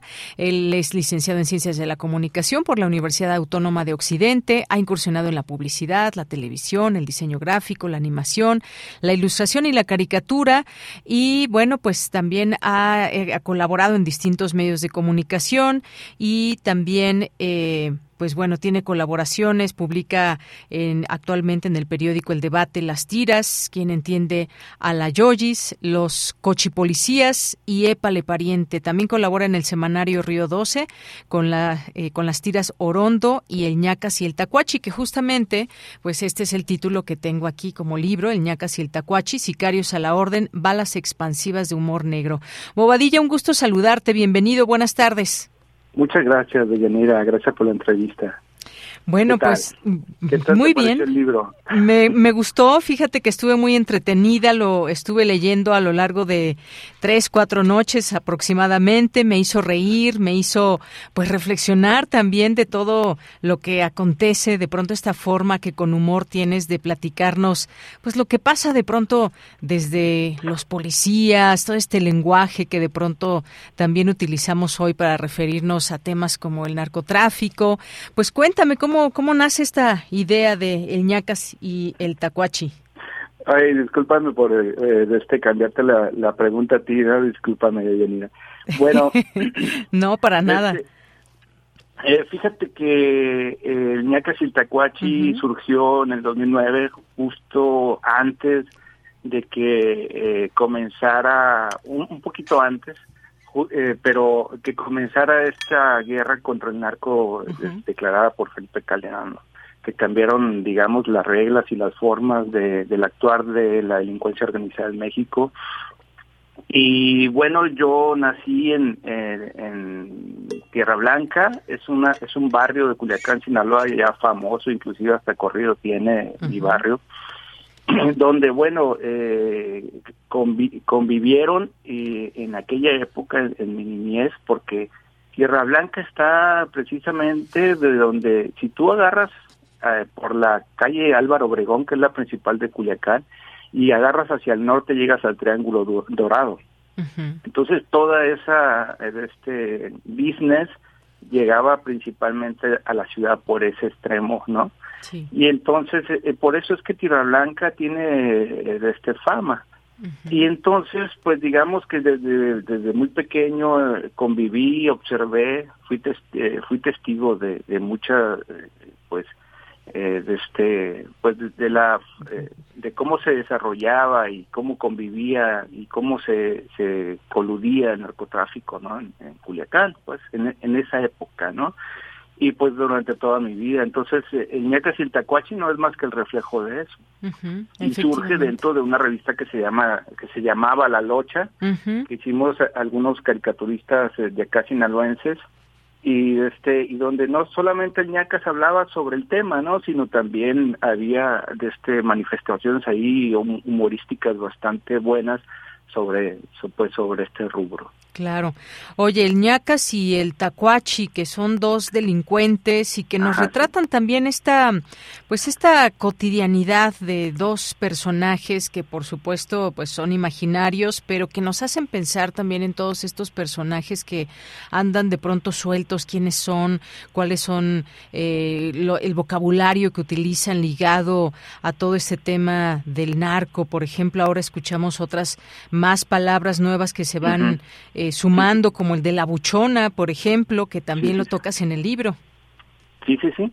Fíjate que ese término eh, que se que se empezó a, utilizar acá en Sinaloa, de buchón, eh, hay varias versiones, ¿no? Hay una hay una donde hablan sobre que había muchas personas que venían precisamente bajando, que bajaban de la sierra, que son estos actores de los que te hablo, que empezaron a, este, tener, eh, pues, eh, a empezar el negocio, pues, que propuesto, ¿no?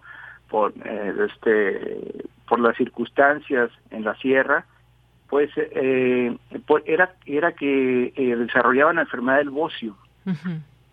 Entonces eh, por por la por las cualidades que tenía el agua de ahí de la sierra entonces de repente por eso empezaron a decirles buchones. Mm.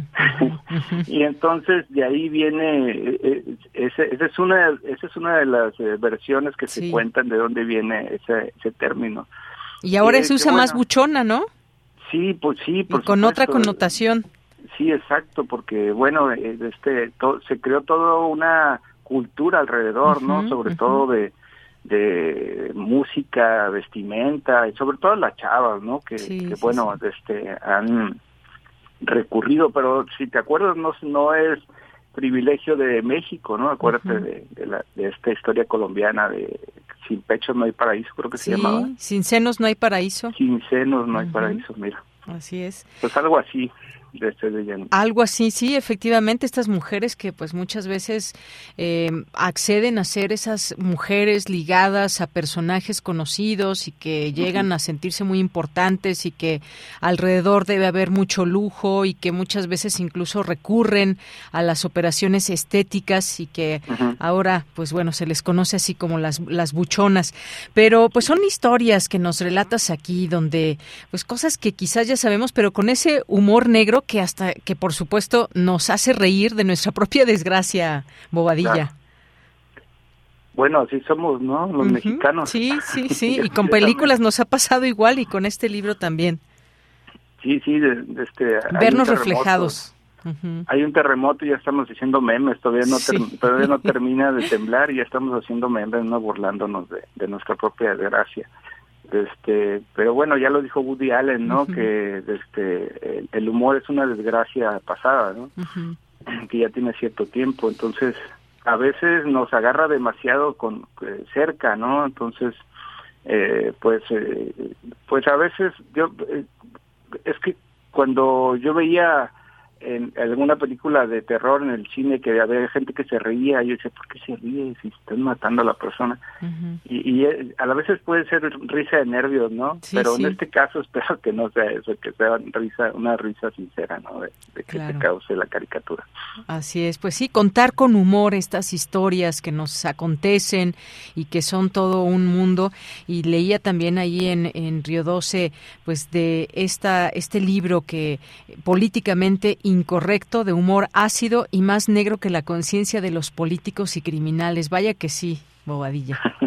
¿no? De muchos de nuestros de, de nuestros mm, autoridades que de pronto pues sí son autoridades, pero están coludidas con estos grupos del narcotráfico, con estos grupos del crimen organizado y que incluso pues a veces se cambian se cambian la eh, el cargo, ¿no? O, no el cargo, sino la autoridad. Muchas veces son los que mandan en algunas regiones los los delincuentes en vez de las autoridades no es nuevo, es, no es, nuevo.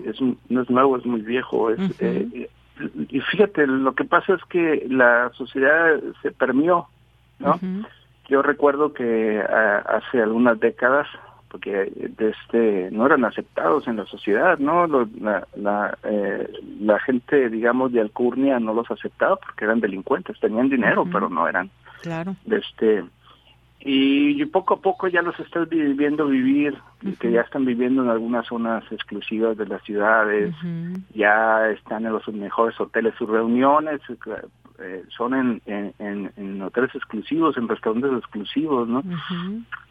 Lo vimos hace poco en el, en el juicio de García Luna, donde decía que lo veía en un restaurante carísimo, este, en un privado, ¿no? Entonces ya eh, se, esa delgada línea se cruzó entre entre este las buenas costumbres y, el dinero, ¿no?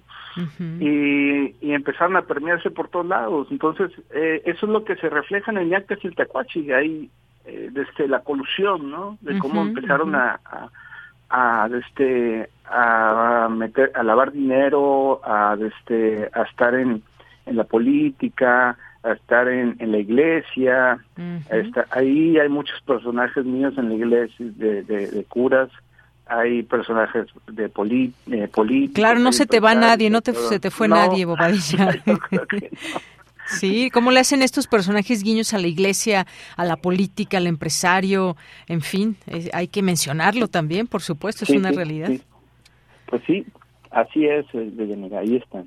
Bueno, pues no me resta más que eh, recomendar tu libro, El ñacas y el tacuachi, Sicarios a la Orden, balas expansivas de humor negro de eh, Aguilar Ideas. Muchas gracias por estar aquí. Dejamos esta recomendación también ahí en nuestras redes sociales para que, pues, para que disfruten esta lectura, para que se rían, para que se acongojen un poco también, Bobadilla. Claro, que los hagan un poquillo reflexionar, ¿no? Así es. Este, te agradezco mucho, Deyanira, la, la entrevista y, y qué bueno que te gustó. Eh, imagínate que hubiera pasado que me dijeras, no me gustó. te lo hubiera dicho, pero no, sí me gustó. Ah, Muchas gracias, te mando un abrazo. Muchas gracias, Deyanira, eh, igualmente. Hasta luego, gracias. bueno, pues fue Bobadilla, este sinaloense que nos trae este libro. Se van a divertir, de verdad, y creo que, pues, efectivamente, todas estas historias que muchas veces ya sabemos cómo se, cómo se, cómo se las gastan, ¿no? Aquí en este país, personas que tratan también de limpiar su imagen, pero que están hasta el tope de, pues, de corrupción, que en parte también es esto, la, la corrupción proteger a a, delincuentes y que incluso pues ahí usando dinero público hemos visto historias tremendas. Vamos ahora a la sección de Ciencia Real con Dulce García.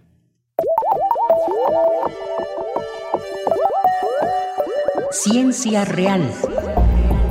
Más allá de las verdades están las realidades.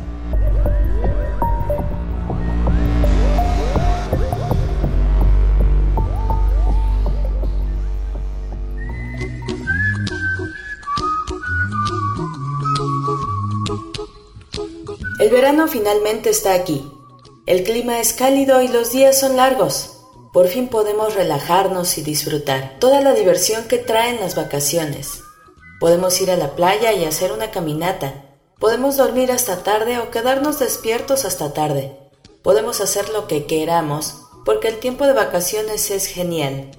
Así que disfrutemos cada momento y aprovechemos al máximo este tiempo. Crearemos recuerdos para durar y que tengas el mejor verano de todos. Candela Quintana. Saludo con mucho gusto al auditorio de Prisma RU Hoy, a propósito del periodo vacacional, voy a hablarles de las vacaciones, porque son necesarias para nosotros como seres humanos. ¿Qué pasaría si no nos diéramos esos momentos de relajación y de esparcimiento tan fundamentales para nosotros? Los beneficios de las vacaciones son numerosos y potencian nuestro bienestar. Por ejemplo, el estudio Flamingham del corazón señala que las vacaciones tienen un impacto significativo en la salud cardíaca. Según algunas de sus cifras, las mujeres que no vacacionaron, que no tomaron al menos una semana de vacaciones en un año, incrementaron en un 50% su riesgo de sufrir un ataque cardíaco. En el caso de los hombres, esa cifra fue de 30% y la toma de vacaciones al año se reflejó en un menor riesgo de mortalidad en el caso de los hombres que presentaban riesgos de enfermedad coronaria. La doctora Erika Villavicencio, académica de la Facultad de Psicología de la UNAM, destaca que México es uno de los países que menos días de vacaciones tiene, a pesar de la importancia que tiene este periodo de desconexión de las actividades cotidianas. Vamos a escucharla. Somos de los países que menos días de vacaciones tenemos. En promedio, en México tenemos 14 días de descanso, entre los de prestaciones más los días oficiales que el calendario marca. Y bueno, otro de los beneficios de las vacaciones se ve reflejado en nuestro sistema inmunológico. Así es también nuestro sistema inmunológico necesita vacaciones. Esto sucede porque viajar a diferentes lugares lo expone a posibles patógenos que antes no había conocido, ¿no? Esto funciona más o menos así. Los antígenos son proteínas que identifican patógenos únicos. Su sistema inmunológico los utiliza como códigos de barras que desencadenan la creación de un anticuerpo único. Esas proteínas con forma de Y se ligan a los patógenos y los marcan para atacarlos. Y esta protección, escúchalo bien, puede durar inclusive toda la vida. Una situación importante que sucede con las vacaciones de los mexicanos es que algunos las utilizan para trabajar más. a qué se debe esto y cómo afecta en sus vidas. Vamos a escuchar nuevamente a la doctora Erika Villavicencio. Hay varios motivos que podemos entender por qué el mexicano tiene esa conducta hacia el trabajo. Cómo nos educan, cómo nos enseñan que debemos ser comprometidos ante nuestra labor. Está mal visto en muchos espacios de trabajo que te salgas a tu hora, ¿no? Eso lo asocian con que no te interesa, que puede estar en riesgo tu puesto. Salir de vacaciones inclusive nos hace más felices. Esto es en parte porque cuando hay menos estrés es más fácil asumir una actitud de despreocupación, lo que es difícil si nos quedamos en casa porque pues ya sabemos que hay que atender estas responsabilidades de los servicios que implican una casa, hacernos de comer y bueno, de pronto dejar ya todo eso preparado y podernos dar un tiempo fuera de este lugar que nos pide tantas responsabilidades, pues nos ayuda a relajarnos un poquito. Sin embargo, también hay una razón biológica. La idea de tener aventuras, descubrimientos y esta relajación que ofrecen las vacaciones bañan a nuestro cerebro de dopamina, que es la hormona de la felicidad. Y fíjese, en medio de esta importante información, resulta que México es uno de los países con mayor estrés laboral. Así es que nos hacen falta vacaciones. Escuchemos nuevamente a, nuestra invitada. Cuando nosotros tenemos un descanso, una desconexión, nuestros procesos de atención se optimizan. Y voy a regresar y a desarrollar una actividad con concentración este, plena, con el mejor resultado. Y bien, le comparto un último dato sobre la importancia de las vacaciones sobre todo para aquellos que suelen no darse esos descansos. En un estudio aplicado por Ernest Young a sus empleados, se determinó que los niveles de desempeño mejoraban con tan solo 10 horas que se agregaban a las vacaciones tomadas a lo largo del año.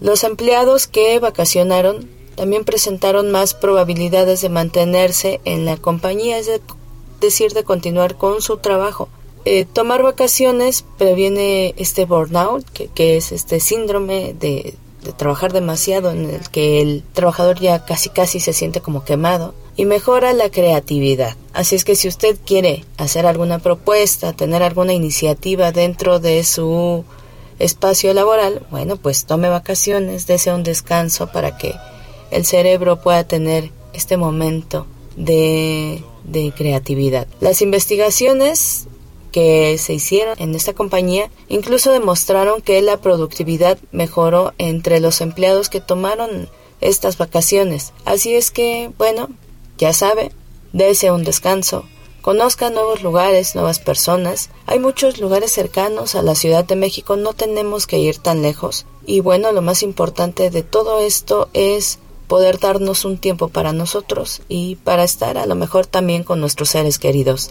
Espero que esta emisión de Ciencia Real les haya gustado. Ya sabemos que hasta en las vacaciones hay ciencia. Por ahora yo me despido, agradezco mucho su atención. Los dejo con una frasecita con nuestra conductora de Yanira Morán y le deseo que tenga muy felices vacaciones. La felicidad reside en el ocio del espíritu. Aristóteles. Put a smile on your face. Don't bring everybody down like this. Prisma RU. Relatamos al mundo.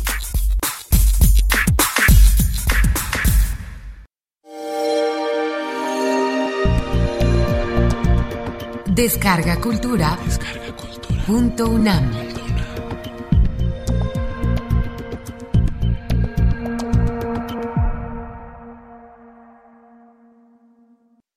Poema de amorosa raíz. Ali Chumacero.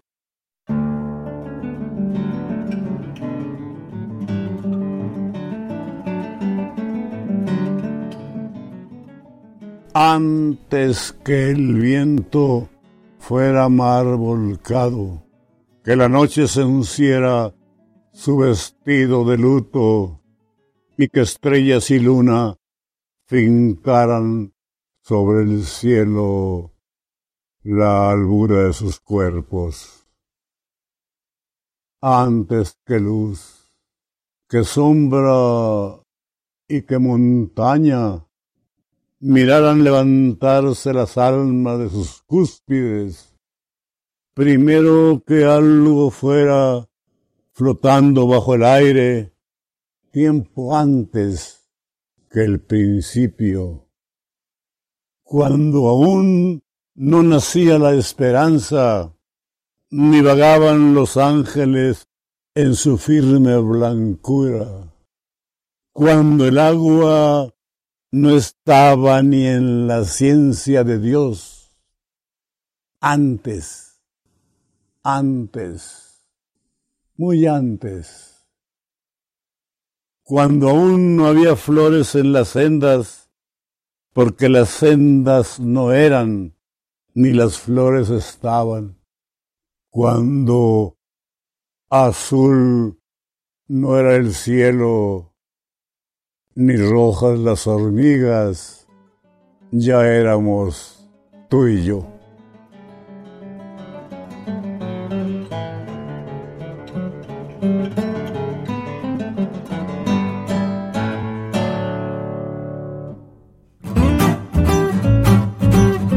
Cultura RU. Nos vamos a la sección de cultura con Tamara Quirós. Amigos, amigas de Prisma RU, siempre es un gusto saludarles a través de estas frecuencias universitarias.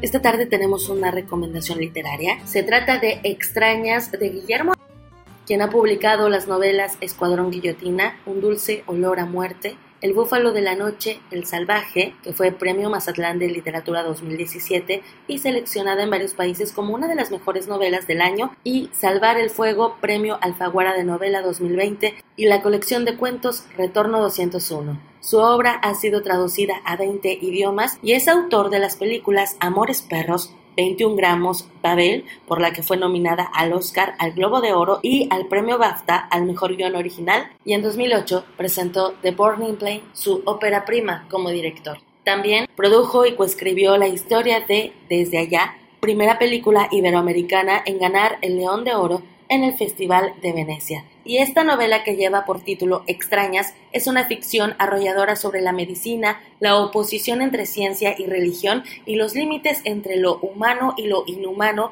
en una época en la que empezó a forjarse el mundo tal como lo conocemos. Situada en Inglaterra en 1781, el joven William Burton debe recorrer las tierras de su familia, reconocerlas y aprender su manejo.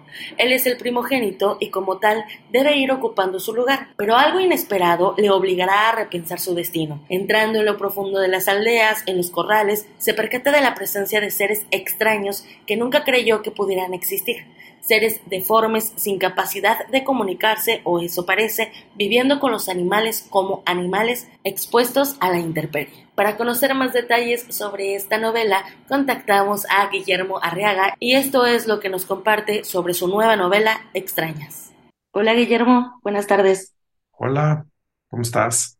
Muy bien, ¿y tú qué tal? Bien, también, gracias. Siempre es un gusto verte, escucharte dándote la bienvenida a nuestro espacio radiofónico, Guillermo. Febrero se ha convertido ya casi, casi como, como en el mes de Guillermo Arriaga, porque es el, el mes en donde publicas, ¿no? Entonces, ahora llegas con tu casa editora Alfaguara con extrañas. Y pues me gustaría que nos platicaras, Guillermo, qué tan abiertos estamos a lo diferente. Yo creo que hemos avanzado mucho como sociedad a vincularnos con las personas que son diferentes a nosotros. Eh, porque ni siquiera hay una decisión de ser diferente a las personas que son diferentes. Me refiero a diferente porque cuando hablo de diferente a veces pueden pensar, bueno, es porque tiene una sexualidad diferente o porque tiene un pensamiento diferente. No, me refiero a las personas que son diferentes físicamente a nosotros, a los que tienen alguna discapacidad o una anomalía en su cuerpo o algún defecto genético hereditario que hace que sean diferentes y que por alguna razón ello nos provoca una falta de comunicación abierta con ellos. No, no, no sabemos cómo vincularnos con ellos y hay mucho miedo a cómo reaccionar a estas personas. Platícanos un poco de esta novela. Se sitúa en 1781 en Inglaterra, en Inglaterra pues hasta un poco lúgubre, oscura. Eh, platícanos eh, un poco de, cómo llegaste a este punto, ¿no? O sea, a esta, a esta Inglaterra, un poco también de la narrativa, de, de las atmósferas que, trabajas en, este, en esta novela. Mira, eh, extrañas, ves su título, a seres con una diferencia física tan fuerte, única, que solamente aparece una persona como estas cada 200 o 300 años. Yo quería escribir de, este tipo de personas en Mongolia en el año 900, en Noruega en el año 1400, en Inglaterra en 1700 y en el México contemporáneo y Estados Unidos. Pero eh, empecé a escribir la de Mongolia, empecé a escribir la de Noruega, escribí la mexicana, pero la que realmente más fuerza obtuvo fue la inglesa.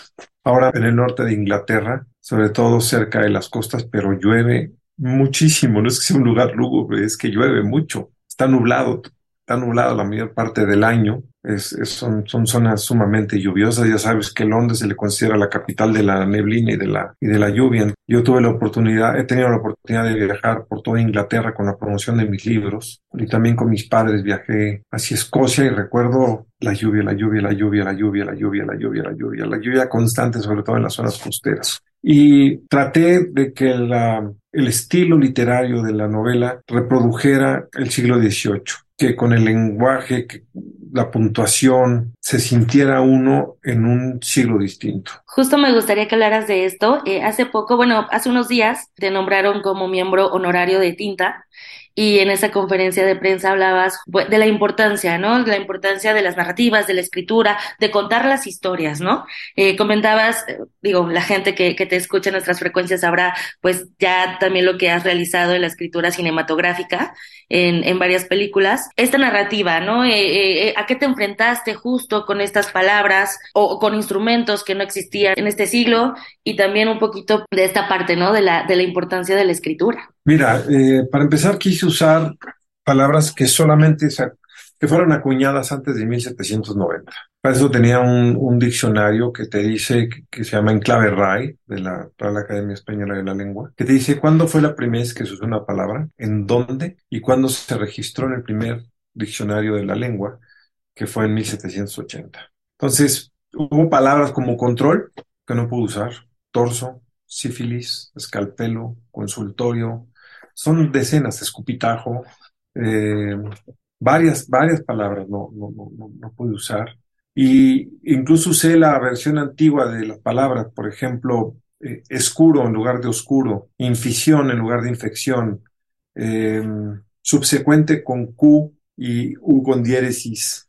Eh, todo esto con el afán de que la gente se sintiera en el siglo XVIII. También quité o decidí no usar el qué, el aunque y el por qué. No hay un solo qué en toda la novela. Eso me obligaba a repensar la frase. Si tú dices, eh, la mujer que llegó a recoger el perro no supo que el perro tenía rabia. Hay dos es ahí, ahora, hazlo sin esos es, ¿no? Entonces, eso me obligó a retrabajar cada frase para que sonara de una forma distinta a la contemporánea. Y luego la puntuación. Decidí que la puntuación fuera más con comas que con puntos y aparte para que creara una cadencia, para que el lector se sintiera involucrado. Y lo que más feliz me ha hecho es que como no hay capítulos y casi no hay puntos, hay gente que me dice, me desvelé por tu culpa, porque como no hay puntos ni capítulos, no sabía en qué momento parar y seguía leyendo y leyendo, leyendo, leyendo, leyendo y me desvelé. Así es, no, no podías, no puedes parar. Oye, Guillermo, ¿extrañas podría ser llevada a, al cine? No tengo idea. Yo cuando escribo una obra no la hago para ver si se va, puede llevar o se puede llevar al cine. Si yo la escribo para que sea un libro y que la gente lo disfrute como libro. Ya todo lo demás realmente eh, se escapa de, de mi control, de mi voluntad. Ok, entonces hasta este momento no está planeado. Yo no lo tengo planeado, pero si se me acerca alguien y me ofrece una buena lana, pues. Eso. Guillermo, eh, para la gente que, que te escuche, eh, ¿habrá alguna presentación de extrañas eh, en alguna parte de México o en algún otro país para la gente que te escucha a través de Internet? Estamos, estamos tratando de cerrar, de cuadrar la, la presentación del libro en la Ciudad de México cuando pueda y lo que sí es un hecho es que voy a ir a, a presentar en, en ciudades de de España, en Santander, en Barcelona, en Bilbao, en Sevilla. Por allá voy a andar en España y luego este, voy también a París y a Lyon a presentar la versión de, francesa de Salvar el Fuego. Voy a estar en París de abril. Eso, muy paseado. Qué bien. Muy paseado. Cuando la gente me dice, este, ay, qué padre viajas, le digo, no, me encanta, me encanta, pero no conozco más que los aeropuertos y los hoteles. Yo sé que he estado en ciudades, Tamara, Ajá. Sé que estado en ciudades que no tengo idea cómo son. Sé que estuve alguna vez en Dublín, pero no tengo idea cómo es Dublín. Por ejemplo, sé que estuve en Nottingham y que estuve en Manchester, pero no sé cómo son porque voy directo del hotel, del aeropuerto voy a las entrevistas o a la estación del tren. Entrevista, entrevista, entrevista, entrevista, cena, entrevista, entrevista, entrevista, entrevista, te suben un tren y vámonos a otro lugar. Esperemos entonces eh, esa presentación por acá en México para escuchar más de esta novela.